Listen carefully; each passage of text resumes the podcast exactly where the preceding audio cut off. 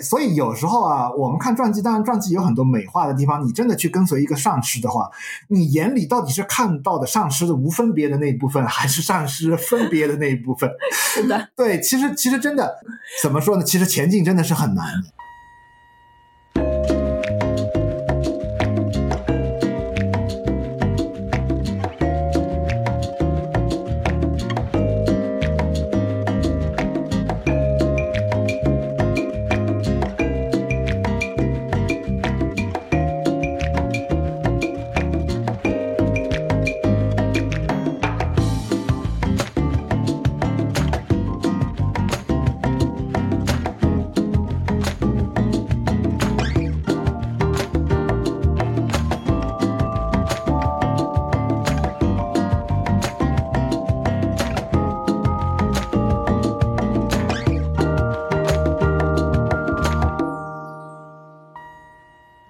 家好，欢迎来到自由速度，我是刘翠伦。大家好，我是钟启良，我是顾相。我们今天呢，还是继续要来聊一切从未发生。我们出版这个帕帕吉传记里面的故事，就是非常触动我们的片段。那在之前呢，我们有讲过帕帕吉这个人，他其实是。他一生是真的是就是跑来跑去东奔西跑，跟拉玛那就像是一座山，像灰燕山一样，就杵在那里，完全是不一样的。他走遍大江南北，对，很动荡，人生比较动荡。除了时代，嗯、包括他，就他整个命运，其实也是非常非常动荡。那我们今天想要分享一段故事是，算是逃难的故事。这段故事发生在，就是我们之前的 podcast 有讲到说，帕帕吉因为后来就爱上了拉玛那尊者。前情回要啊，就是说他跟拉玛那尊者完全没有关系，然后突然有一天，一个苦行僧模样的，其实是拉玛那尊者的化身啦。就是说，或者是因这个敏应感应之后，就化现出来的一个分身出现在他呃这个旁遮普的家门口，就说：“哎，你要去找到神的话，南边有个人可以让你见到神。”然后他就去想办法，正好有一个工作，说是什么管理军需物品啊什么的，然后他就去应聘了，因为他有军队的那个背景嘛，就是也鬼使神差的就应聘上了，他就带着他的家人就搬到了那个南边那边去了，借此就。见到了拉玛那，去了拉玛那道场，见到拉玛那在那，他坐下开悟。帕帕吉在他那边开悟了之后，就开始对呃拉玛那尊者非常的眷恋。他虽然有在工作，但是经常去那个拉玛那道场去，一直待在拉玛那身边，就时不时就要去那边看他，看他，看他。然后呢，呃，然后他对于。这个自己的家庭生活已经没有什么眷恋，他就说：“我就是想要跟您在一起，就是跟上司在一起。家庭生活他完全不 care，导致那个时候虽然。”局势其实是很乱，是一九四七年，那个时候是什么？好像英国殖民已经到头了，然后各地啊，印度大陆各地就是风起云涌，就是说啊，我们要什么独立，要干嘛？就是有各种各样的教派，有这个就是呃印度教派，还有那个巴基斯坦那边的那个教派。因为出于这个一些比较呃谨慎的元素啊，为了让我们这个视频能够好好的流通呢，我们就不再直呼那个教派的名字了。就在这个视频当中，我们就会说是跟这个印度。呃，叫有对立，当时有对立政治，这个呃主张他们有对立啊，等等的那那个宗教啊，就是当时就有很多的纷争嘛，对不对？然后呢，帕帕吉就很神奇，他都不读报纸的。一九四 七年了，那个时候大家都已经就互相杀的，都已经真的是杀人的，就是说各个教派互相，锡克族的人也跟那个什么杀，印度教的人也跟那个那个对立面的叫叫叫杀，就是已经。全国动荡到个不行的状态下，他完全不看报纸。他说他不知道，然后很开心，对他超还开心。对，所以你可以，你你可以知道他老婆对他有多不爽，就是而且也很有可能当时他是在南面，南面这个浪潮还没有可能席卷到南面。他们说那个时候在画什么分治啊什么的时候，都是在北边孟加拉和那个巴基斯坦。他孟加拉本来就有跟他印度有有分割过，所以他们那个分治线划的好像可能稍微比较简单一点。那个时候是一九四七年六月份。当局已经公布了，说我们要分治了啊，就是哪一块地是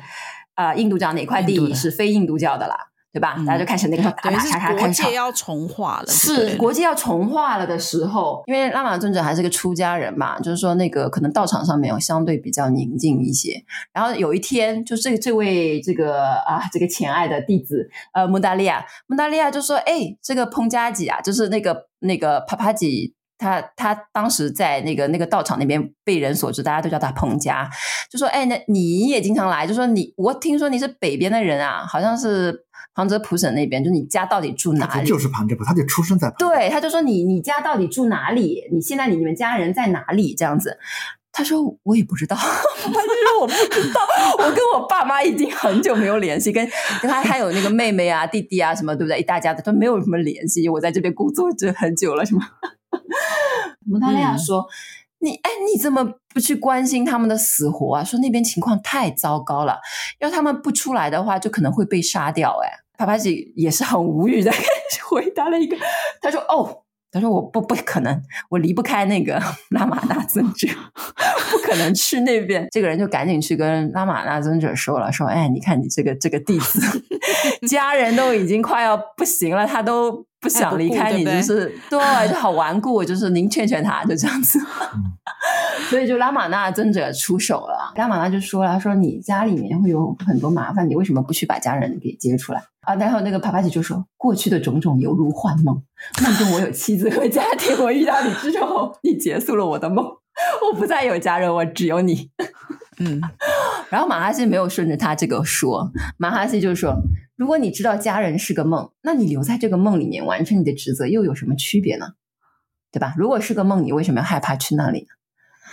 然后，其实其实马哈希说的就是说，我们不要以梦作为一个借口。对，啊，就是现在这样的教导，我们也看到的很多了。但是很多时候，我们大家往往是把这个用来作为一种我们想要躺平或者想要推脱的一种借口了。啊，既然是梦的话，你做了也没什么呀，对吧？帕帕吉后来就马上补充了，他说：“其实是我真的不想去那边的真正的原因，是因为我离不开你的色身。”这就是 前爱道人的一个、嗯、一个特色，因为他他在里面描述，他在他传记里面描述了他的一种乐受也好，一种境界也好，就是是他在个拉玛拉尊者身边是能够体会得到的。他彻底的，就是他之前修行前爱道的所有的那些。都已经成熟了，所以他在那个拉玛那尊者身边，他会就是头都不由自主的就会朝着那个拉玛那，么尊者在哪，他就这跟向日葵一样的，就一直永远看着他，视线从你身上移开，我都做不到，就 literally 他他真的是做不到。他说我怎么走得了？嗯、然后拉玛那尊者还是蛮那个的，以上师的这个权威性，就是说无论你在哪里，我都和你同在，这、就是他的回答。他的意思就是说，你你得 go，你得走了。然后那个帕帕吉也是非常成熟的，就没有那种拉拉扯扯说啊什么撒娇啊什么，完全没有，她就知道这个是上师对她的命令了，就要走开了，而且她以后可能都见不到了，就是说可能上师跟弟子之间那种时候心意是有一种冥冥的共通，他知道那次诀别之后是以后一辈子可能都见不到上师了，所以他就行了一个礼。就真的就走掉了，就真的是永别，对，真的是永别这样子。他还收集了一下他脚下的尘土，然后他那个时候神奇的事情就，接下来我们要讲这些具体的这些神奇的事情，嗯、他就买了一张票进了一个车厢，那个车厢空无一人。你是哪个教派的？你就坐那那个车厢，就有点像现在放性骚扰的那种，说啊女性车厢、男性车厢，就这种类似。但他那个是更之前就更加那个，可能类似于有点像犹太人，你只能坐犹太人的车厢，就是有点这种了，就是按照你的种族来划分你。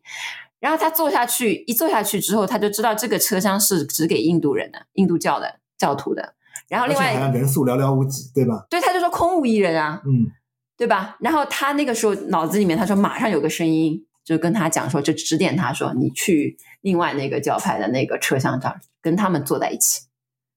但他本人，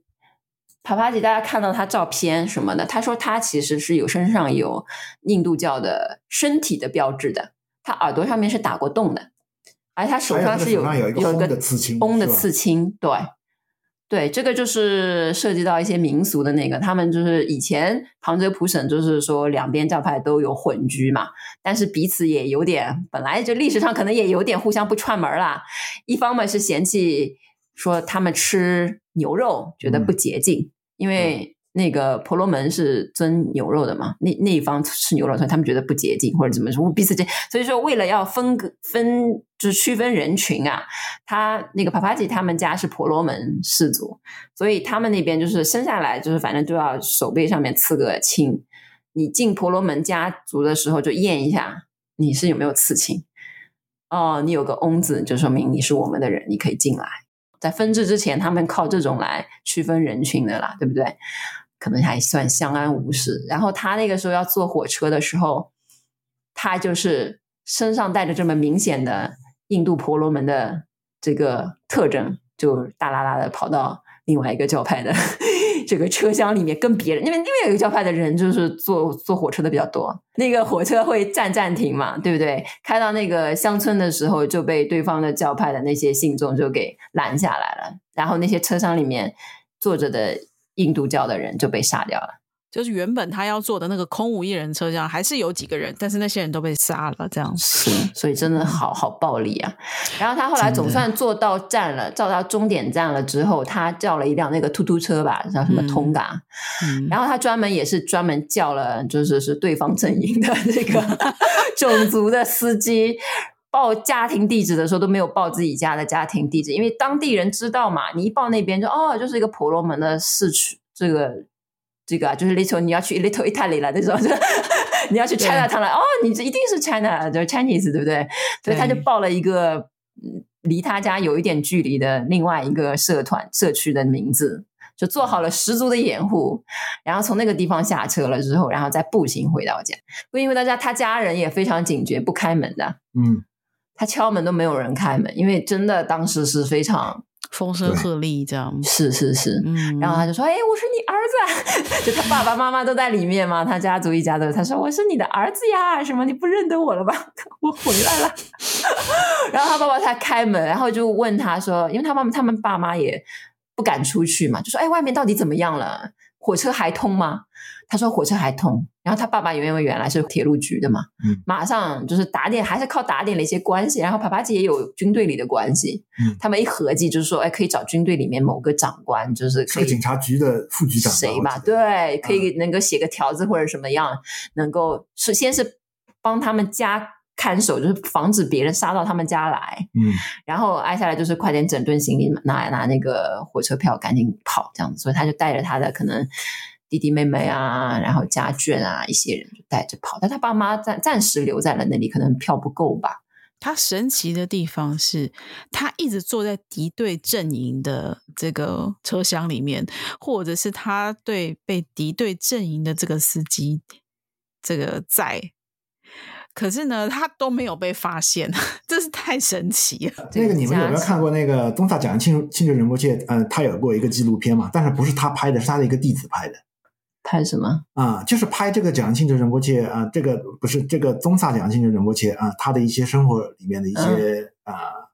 一些就是说是一些细节。嗯，然后我看过那个纪录片，然后那个纪录片里面他也是有一个细节挺有意思的。嗯，因为宗萨他是很喜欢看世界杯的嘛，对，他是是很沉迷于足球的。嗯，然后有呃呃，这个纪录片的那个呃那个那个拍摄者啊，那个时候正好就死死跟着他。对啊，就是宗萨去哪，他就要去哪。嗯啊，然后宗萨那年就正好呃，他是到欧洲，他要看那个世界杯。嗯啊，然后就跟这个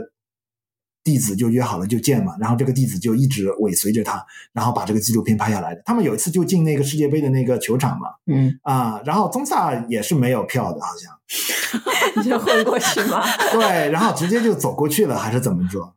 然后就然后这个。拍这个纪录片的这个作者呢，嗯啊，他也跟着宗萨，也就直接走进去了。然后他还拿着镜头拍了那个检票的那个人，拍了好多镜头。啊，然后他最后也觉得很神奇，嗯，他觉得不可思议啊，我简直就像一个隐形人一样。对。就说这种事情，呃，他总有一些神奇的事情是会发生嘛啊，他就像刚才我们讲的这个帕帕子这个故事，他就在敌对的阵营里面大呼小叫的，但是别人就是视而不见。他归因为是上师的加持，上师的加持。然后这个还有一个比较有意思的地方，就是说这些上师啊，他是不会，就是他有这种能力的这种上师，他不会让你去白白送死。嗯，就是当那个拉玛那尊者让他说回去带家人的时候，他不会就是把你送去当炮灰的，是吧？越是古代的这方面的那种高僧啊，他这方面的能力，就是说是就指点你，你未来人生去哪里去哪里的时候，不会随便指点。对啊，其实他们是蛮清楚，就是个进退的进退之道啊，嗯、什么时候该进，什么时候该退啊，是非常知道的。我年轻时候读过一个跟南洋中国师啊，禅宗的啊，南洋中国师其实是六祖慧能他的一个弟子。嗯啊，他的传记我读过，里面有一个故事就跟这个非常像，然后非常有意思。说啥？南洋中国师当然后来他自己有自己的山头了啊，然后开法了，然后后来就有一个兵乱嘛，嗯，好像是安史之乱还是什么啊？说对，唐代的时候，然后说我不说我不确定到底是哪一次兵乱，然后首先第一次兵乱的时候，嗯啊，然后。庙里面的那些人士都要逃嘛，嗯，哎呀，说是哎呀，我们赶快逃啊，这个好像挺严重的啊。其实也不是说是那个叛叛军会杀上来，因为你一有兵乱呢，就会有强盗，对，啊，强盗呢，你就要来山上抢点什么供养啊，对，对吧？看看庙里面有点什么东西啊，啊，然后杀人放火啊，然后做，然后南阳中国说啊，不用逃，不用逃、嗯、啊，然后就这样，然后故事就写到最后土匪头子来了，嗯，然后看见南阳中国师在座位上正襟危坐，嗯，然后就有点被吓到了。啊，就是那种威严，就是吓到了。然后南洋中国师就跟他讲法，反正有一些对话。然后最后就这个人他就就放下了屠刀，然后啊拜那个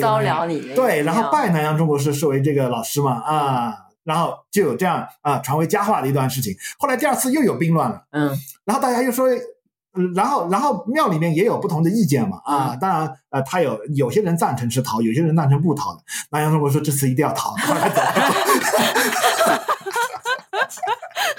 就是不同的情况是不同的应对，对他，他就是很知道你这个进退之道在哪，然后他们就逃了啊。最后事情的结果就是什么？整个寺庙里面留下的人全部都被屠灭掉。这个就说到拉玛那，就是因为那个帕帕吉在讲到这些故事的时候，就说啊，就是他讲在这个拉玛那尊者身边的一些时候，他也会说到一些神通嘛。但拉玛那不是那种就是说是催促，就是或者是特别显山露水的说哦，相信我。就是会会就是有些导师是啊，对，对就说哎没事的，什么交给我，我会把它搞定的。然后第二天什么做个法什么之类，有些导师是这样的一个模式。嗯、但是那个那个拉玛那尊者是属于那种润物细无声，他从来不会明说。对大家都有说这个就是因为上师的神通什么什么的，他绝对不会出来承认。是是是，对，所以这个他就是属于那种润物细无声的那种神通的那个显现。比如说像拉玛那，呃，有人供奉他一头神牛嘛，这个就说到那个神牛 Lakshmi 的故事了。就原来有人就是梦里面说啊，什么有两头牛，什么一定要供奉给你，什么之类的。然后刚开始的时候，好像拉玛那尊者也不想收。这样子，然后后来是道场里面的有人就说：“哦，我我愿意照料他什么。”然后就那个牛就变成属于这个道场的一个一个财产来照料。然后之后后来那头牛不是显示出像瑜伽士一样的那种那个资质嘛，等等的。然后后来那头牛过世的时候，呃。这个尊者还专门有做一些加持吧，对吧？就引导他怎么那个故事，然后最后他就宣称说，这头，呃，这头牛其实是达到了这个三摩地吧，还是解脱了，达到了真正的解脱。是，然后之后那头牛过世之后，嗯、他们好像就要塑一个什么塑像啊什么的，跟牛棚什么，对。然后拉玛尊者就特别的舍得花钱，因为之前就是我我看很多记载，就说他特别的。节省抠门，对抠任何的，就是小纸片儿，就是边缘角角料料，它都是一针一线，一一纸一页，它都要就是节省下来循环用。我我看到有个具体，就是说他们原来造一个什么呃建筑的时候，都是拿别的地方说那个砖烤烤坏了，然后他们就拿过来废品利用，就堆起来就做，就是都是属于那种啊不是很就能够便宜，他就尽量便宜的那种感觉吧，就是很省的啊，很省很省的一个作风，但是。突然就变了，就是为了好像就是去供奉那个神牛的那个什么，有一个一个牛棚嘛，他要用大理石的料，嗯、然后要怎么的个图纸什么，就是反正怎么精，就是怎么庄严，怎么好的料就该用什么，就是跟他的其实平时的作风是不太一样，但是他也一定是非常知道缘起法，嗯、就是说这个东西该怎么拿捏，对不对？在在在这些方面。嗯就该不该省的就绝对不该省，就像南说的南洋中国师，就是同样的一个事情，它会有不同的处理的方法，嗯、一次要该逃，嗯、一次就不该。对啊，我们官方里面有些时候我们做会供嘛，因为平时大家节俭是可以的，会供的时候，嗯、那个我们的那个官方里面的老上司就跟厨师说：“你至少要花掉一百美金。”哦，就是不能省，就是啊，嗯，对。然后就是琳琅满目的那个食物啊，铺天盖地的啊，一大桌子你都要堆满。对，啊，就在应对各种事情的时候。什么对吧？他们有一种，然后我还想到你说这个突然变成隐形人或者什么，我突然我想到的是创巴仁波切的那个老婆有一个记载，他其实有蛮多里面类似这样的一个故事，就是他会在那段时间内，就是影响来访的人，让来访的人眼睛看不见某些东西，就是会突然就是好像啊。就走出来了，就是：“嗯，我刚才发生什么？”就是创八吗？对，他是说创巴仁波切，就是那个、嗯、呃大手印的，就到美国去传法的一个创秋阳秋阳创巴仁波切，他老婆写的那个戴安娜写的一个传记嘛。然后其中有一个一个故事是，他那个时候是想要嫁给创八嘛，他十六岁还是什么，就是说想要嫁给创八，然后他妈妈就很不同意啊。就说你嫁给一个什么人啊？就是从来没见过，就是骗子吧？什么这种？然后他就他妈妈就专门好像去要去他们的那个道场去看看看未来这个女婿是怎么回事。但他其实是非常非常生气的，来的时候是非常非常生气，就说自己女儿被拐骗了什么的。然后进去了之后，然后他那个我记得戴安娜的描述就是说不知道发生什么了，然后就就。他妈妈也没有对川巴有任何的，就是指责啊什么，就突然一下子温顺起来了。然后呢，然后结束完这个会面，他妈妈就走了嘛。走了之后，他妈突然他说：“哎，刚才发生什么了？”我不是要来吵架的吗？对，就是哎，对，就是我怎么？他说他一定是对我施施展了什么东西。我我想要做的事情，我怎么什么都没做？脑袋浮现，因为你刚刚说是戴安娜她妻子写，我以为是家里面没有收好，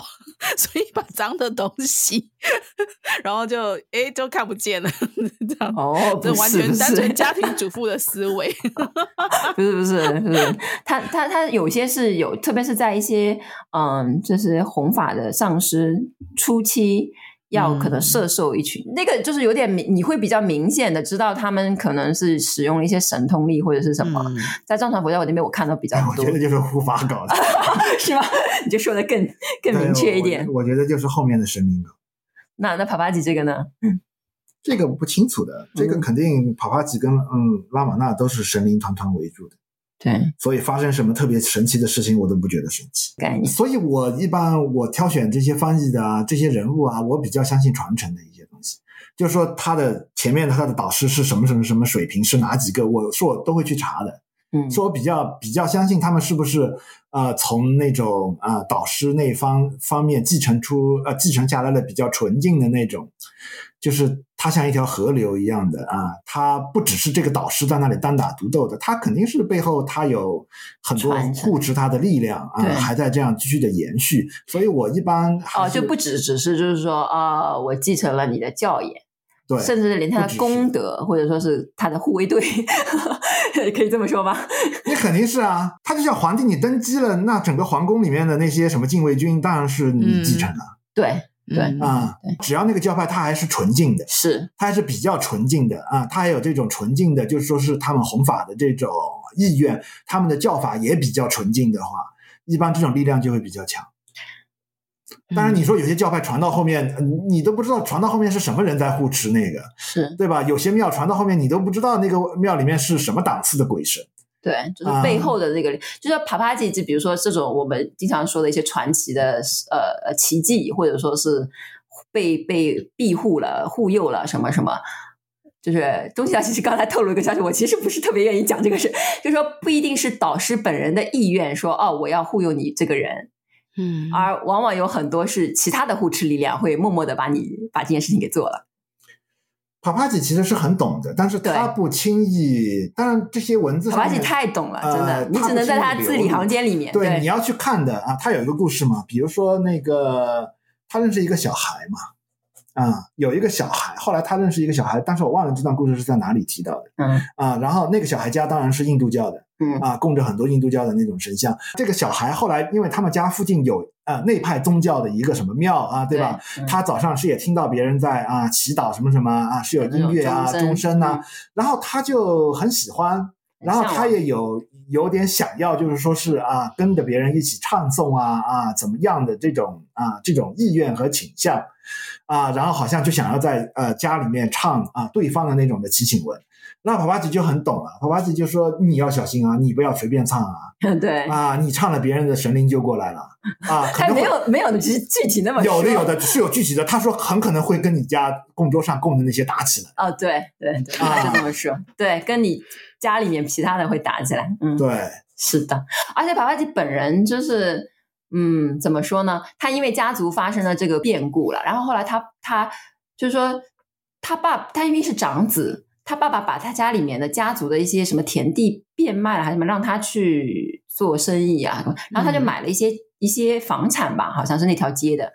然后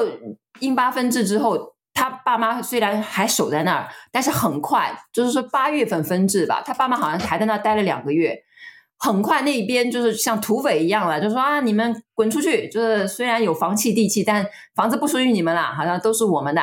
这样子。所以他们到后来就是赤贫，就一无所有。说他妈妈的首饰啊什么全部被掠夺光了。等到他爸妈十月份，一九四七年十月份再到拉克瑙跟他会合的时候，他爸妈身上就是一无所有。所以帕帕吉因为这件事情之后，他其实是对那一方。有怨恨的，在在他后来的记录里面会有提到，嗯、比如说他们两国之前有板球比赛，这帕帕吉还是有点民族主义的。是的，就是说，如果是 印度赢了，他就太开心了；就对方那边输了，太开心了。就像就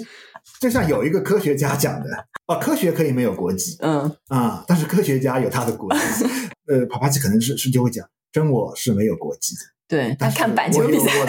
但是我有我的国籍，所以他其实是比较讨厌另外那一方的啊。他自己至少板球比赛的时候，他对，可能可能是他血液里面一些东西，就是说他也受世俗的一些观念的影响啊。他其实也有也带着一点就是厌恶的。对，因为他家族的确是不幸，而且他看到这么多杀害的那个情况，真的就是。唉，血海深仇啊！我想到一个这个记载，就是说那个尤加南达一个瑜伽行者自传的这个作者，他那时候一开始去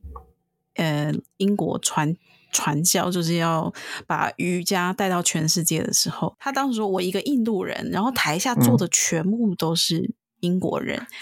他写的很优美，但是他其实心里面有一种。优越感，因为毕竟在家乡的时候，英国人在统治印度人，所以其实很多 很多，就算是什么上师啊，他们也是对这种政治也是会有，好像都很有感情这样。会啊，特别是你看那个，就是创巴仁波切的妻子写的那个传记当中的话，就会透露出在传法当中路途当中有多少不易，很多就是因为他的身份带来的嘛，对吧？你作为一个好像少数。弱势的文化上面弱势的一个东亚那边来的一个上司，虽然你能力很强，但你怎么射受西方人啊？帕帕吉也有说过说，说之前也是，呃，好像有一个谁帮他写了传记还是什么，他说。他们把他写的太像美国人了。哦，是对 对，他也不爽，对，因为他的英文是在英属上面学的那个英文，对，对，然后他就整理了，有有人就试图整理他的教研嘛，那当然就是口头表达的一些东西会稍微处理一下，让书面上面更更那个。然后那个人是个德国人嘛，是个女女生还是什么，就是真的是搞了好久，然后他就有点他没有。当面说了，然后是后来 David Goleman 认识了那个呃帕帕吉之后，David Goleman 是英国人嘛，对吧？嗯、牛津大学高材生这种，那那 David Goleman 出来的就是英英国腔嘛，这样子帮他整理之后出来的英国腔，然后然后是帕帕吉就私下是跟 David Goleman 讲，就是说哦，之前我的教研被别人整理出来的时候，我 sound very American。就是对，好像听起来有点负面的感觉。对对对，是是是是，还是幽微的，会有一点点。看来是有个鄙视链。对对，有的有的有的。就不太像他们 myself，就是这个可能当时他们那些弟子里面，他们也看到过一些情况嘛。可能美国来的弟子是在鄙视链的最下端。或者说是然后英国来的他们会觉得好像更能够理解我们一些印、嗯、呃印度的文化，可能是更可能吧，理解的是更好一点。当然印印度本土的人呢，可能就在鄙视链的最最最最上端嘛。对啊，特别是如果是 婆罗门的话，嗯、对对，帕帕奇身上还蛮有意思的，就是他的确是体现了一种鄙视情绪在，就他身上真的是很传统的印度婆罗门的特色。嗯、有的时候我们甚至看你如果政治正确看的话，会有点觉得，嗯，怎么导师也这样啊？就比如说他在亲近拉玛那尊者的呃那段时间，他有得到一个梦兆吧。就是他知道自己的老婆就枕边人已经给他生了好几个小孩的那个，就这一世是婆罗门家族的上一，对对对，上一世不是，就是说他是一个寺庙的寺主，然后寺庙财产当就是田地当中有人就要照顾这些呃，好像是香蕉树吧什么，那就属于苦力嘛，是奴隶嘛，是那种另外的一个阶层，绝对不是婆罗门阶层，就奴隶阶层，吠舍还是什么的。然后那个家族的这个有一个女儿长得比较漂亮。所以呢，她呢作为寺主呢，偷偷的呢，就是会造福他们家，就说哦，当然没有发生任何关系，他只是就是说造福他，就心里面对他有一点，就是喜欢他的美色这样子，有，有一点点，对，嗯、就是这样子。他首先但是我看那个传记里面说嘛，嗯，帕帕吉自己说嘛，嗯，他说他当然说他为什么又会被重新生出来，是，是其实还是因为欲望，就是因为，但是但是他说他已经三百年没有过性生活，是的。然后他就说有多难，这个性欲是有多那个，是的，对，对，这种就很像那个传说中，大家都好想要，大家都好想要得到唐僧的肉体，就是因为唐僧可能三百年都是是吧童子身那种感觉，是这样，嗯，真的是太好笑。然后他老婆的反应就是说：“我听你放屁之类的。”他完全不相信，他他就他。得了这个梦兆之后，第二天他连他老婆洗的衣服都不碰了。对，就是他他他有一种很婆罗门的、很尊贵、很纯净的那种种姓的那种种姓的，对，在他身上很明显，对，还是很明显的。是的，所以所以有时候啊，我们看传记，当然传记有很多美化的地方。你真的去跟随一个上师的话，你眼里到底是看到的上师的无分别的那一部分，还是上师分别的那一部分？是的，对，其实其实真的。呃，怎么说呢？其实前进真的是很难。我再说一个扎心的，就是你要是跟着帕帕吉的话，帕帕吉不是开始有点讨厌他老婆了嘛，对不对？对。然后就不恐从窗就是，然后说他在那个清代那边的时候，不是有自己有个铺家房嘛，老是自己在那边就是半夜就是修行什么，嗯、就跟他老婆好像话不多的，嗯，就是很淡漠的那个夫妻感情等等等等，就是你觉得他好像淡。这个男女之之情就淡然了，但是他碰到那个 米拉之后，恒河米拉就是、嗯、呃从比利时来的一位少女，然后当然也跟他有宿世的很多缘分诸如此类的。这个以后的故事会讲到，好像是一九七零年还是六十年代末期的时候，他碰到他，然后两个人结合了，有发生肉体关系的，还生了小孩。然后呢，呃，米拉的这个包括他们的那个女儿透露的很多信件当中，就发现就是。帕帕吉对米拉是浓情蜜意，情书写的哇，情话满分。不是，是你不能这样说的。帕帕吉跟任何一个弟子写的都是情书。No No No。然后他有一句话，我说的扎心的话是什么呢？嗯、就是说他有一些信件当中有一一些话就会说，说我以前的婚姻并不是灵性上的婚姻，所以我这么的不感兴趣对于世俗的，但是跟你。我形成的是一个灵性的 family，就是他们是道友一样的对关系，所以就是我太 enjoy 这件事情了。嗯，所以说你你就是站在他老婆的立场的话，站在他那个世俗的那个原配，的立场，他什么都没有做错，也都也没有妨碍帕帕吉去求道，也没有啥，对吧？都辛辛苦苦养儿育女，但是被他嫌弃到这种地步，就有一种对。嗯。不公，而且说只是说他上辈子不是忠心不够。刚才那一点就是说，是 我想补充一点的，就是说是不能说是帕帕吉跟米拉写的这个情书就怎么浓情蜜意。我看帕帕吉跟所有弟子写的 写的书信都是浓情蜜意，浓情蜜意是吧？啊，因为帕帕吉他属于一个乐受很强的一个人。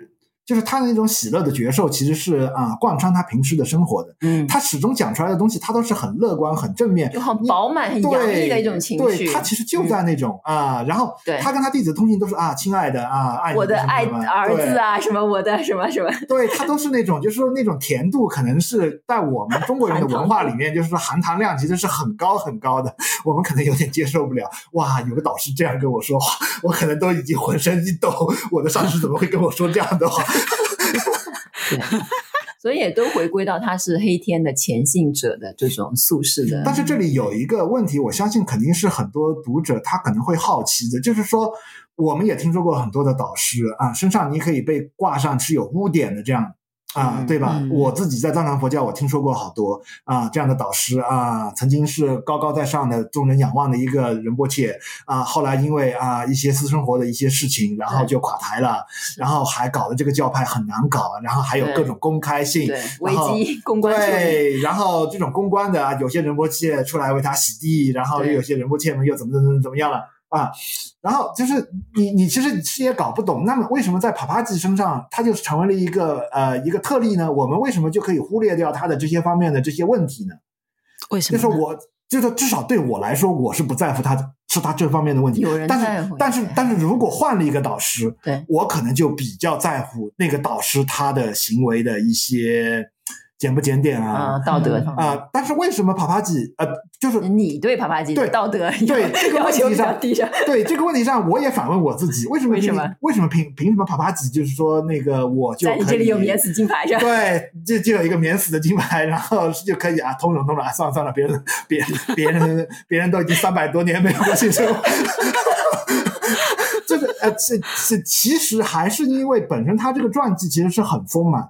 嗯，你看得到他人生的他的正量啊、呃，可能是他在另外一方面的那个高度起已经已经太高了，所以呢，可能他在呃他在私生活上面的一些东西，而且我觉得有一个地点我们可以判断一个导师他这方面还有没有自我，嗯，就说一个导师他出现这种情况，如果他是藏着掖着的，嗯，那么我觉得这个导师他是本身他是还有自我的。啊，他还觉得这是一件可耻之事，啊，他还觉得这个是他要，要他的某些形象，对，就是说他还在维护自己的一个名誉、一个名声。但是我知道的一些导师，他完全无所谓啊，嗯，啊，弟子离开了就离开了，你们走吧，啊、对吧？对，啊，对吧？他没有一种我要去保护我的这个名声，保护我的这个荣耀，他就说事情发生了啊，我没有要为这个东西辩解，对对，啊。他其实是你们走就走吧，对，你们对我就说他也不是要从弟子身上获得任何的东西。那么这样的导师，我觉得大家可以再考虑考虑啊，可以再观察观察 啊，对吧？给他第二次机会。哇，我们怎么从原来想说的是一个上师很正面的上师加持度过险难的一个，突然又讲到了上师的多面性啊？这个前进真的是很难很难的，就是。你你每个人看到的东西是不一样的，比如说后面我们会看到帕帕吉他射受了一个一个小哥吧，嗯。啊，那个小哥眼中就只有帕帕吉的负面的东西。啊，后来是吧？对，但是但是后来他也真的信服帕帕吉了，然后他把这个回忆啊，他他他把这个写成了一封信件嘛，嗯、啊，写给这个 David Gordon 嘛，嗯，然后他也很坦诚自己在最初见这个帕帕吉的时候啊，他也有一些恶念，就是他是是非常坦诚的，嗯、他也没有一种要去藏着掖着的啊。呃，然后好像觉得自己因为有了这些恶念啊，就是缘分不好。换了我们现在的人，我们很多人其实想法不一样的。我们心中的小九九是很多的。我也知道很多人呢啊，啊，他们在初见上师之前，其实也有疑惑，对啊，其实也有怀疑啊，甚至也有一些其他的想法。但是后来他们会把自己的这个污点啊，认为是有点怎么呢？哎呀，缘起好不好啊？我跟上师的缘起。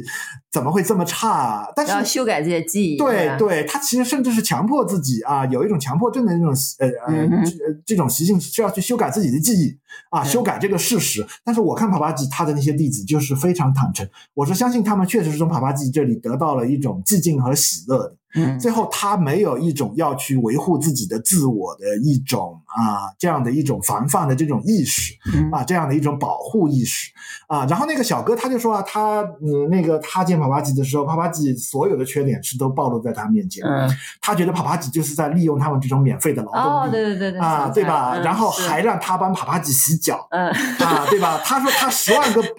不愿意，对这个就像的话，脑子里你就像个奴隶主一样要奴隶我们，是不是有点这个啊？对对对，然后就是脑子里就是十万头那种啊那种野羊就已经 奔腾而过，这 个就骂骂啊，对啊，然后然后但是最后他是他确实帕帕吉有足够的这样的加持力，然后他在给帕帕吉洗脚的时候获得了非常巨大的那种乐受，嗯然后他最后发现啊，他从来没有体验过这样的如如此甚深的一种妙乐，嗯然后他才慢慢的转变过来，然后才侍奉帕帕吉为视为他的老师。是。啊，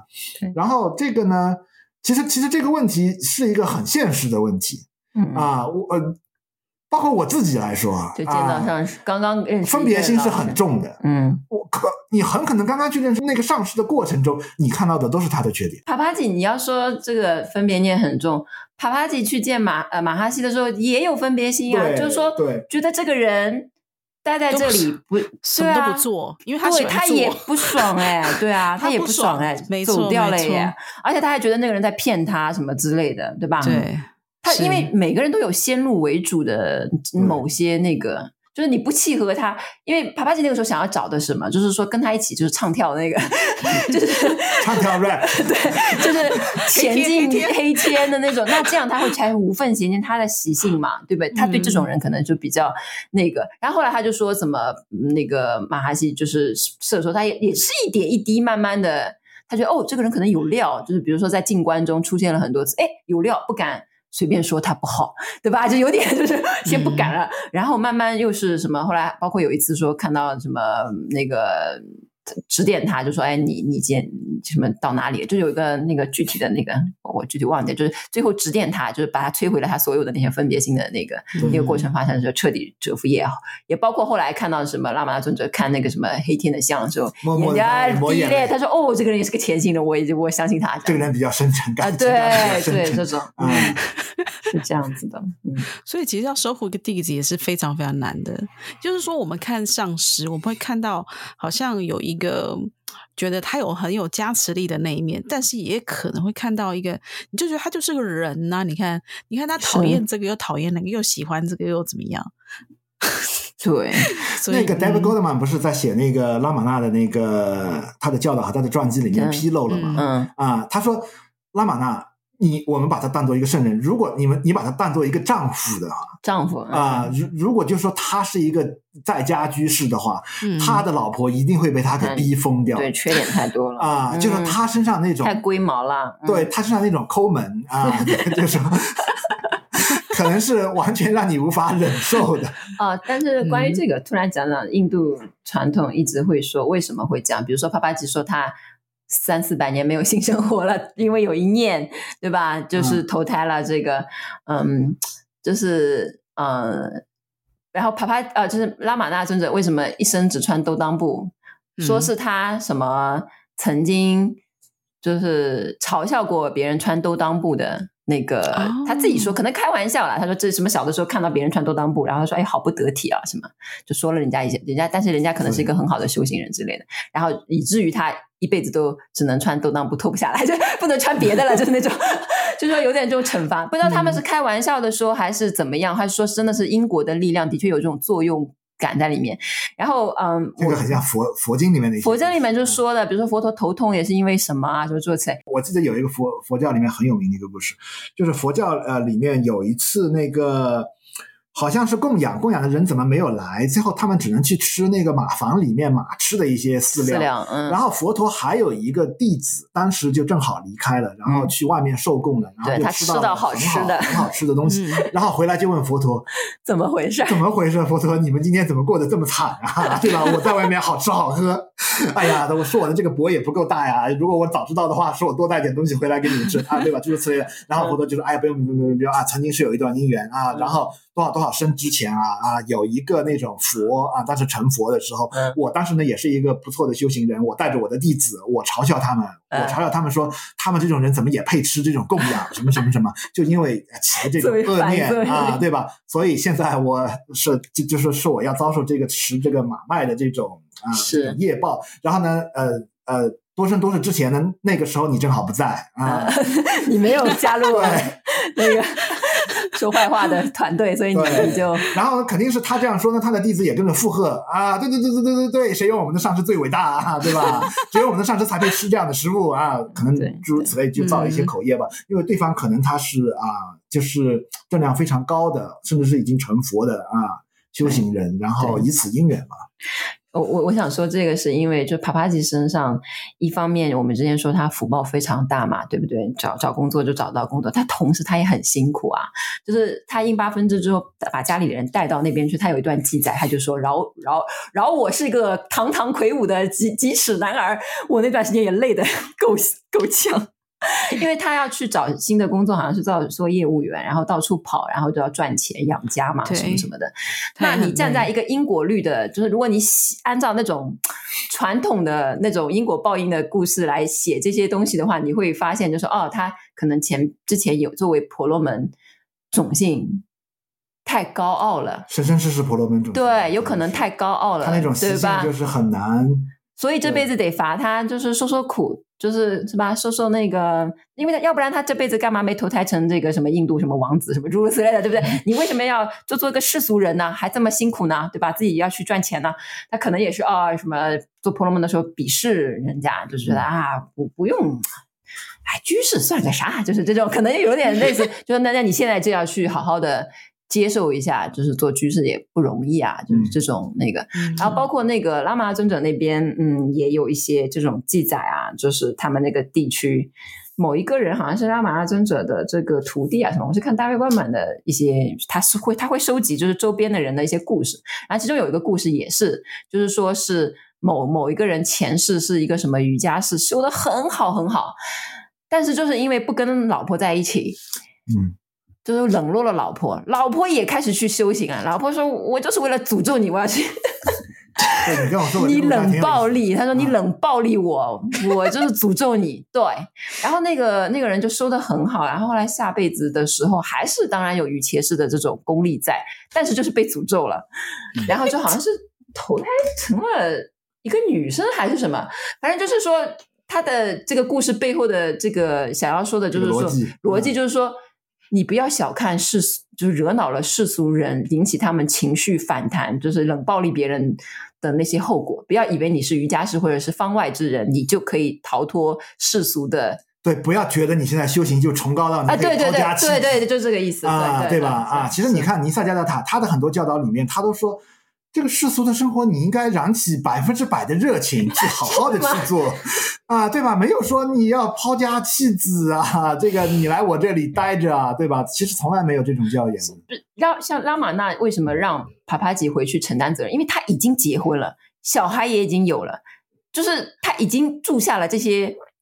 错，就是就说他，你就要负起责任，就你开始了，你就要结束掉他。是吧？像拉玛那尊者不给自己说这个，他不是逃家了，他家里面兄弟姐妹那么多，嗯，养他家妈的也有人养他，他又没有成家，他也没有给谁造成冷暴力或者是什么，对吧？他一个人赤条条真的是来去无牵挂，他的确在缘起上面是很圆满的解决了这件事情，他没有让别人应该说他缘起上视线的就是僧侣这样，对，他就是个僧侣，这是他的角色，他要扮演的角色，是，是，是他的意思就是说是你。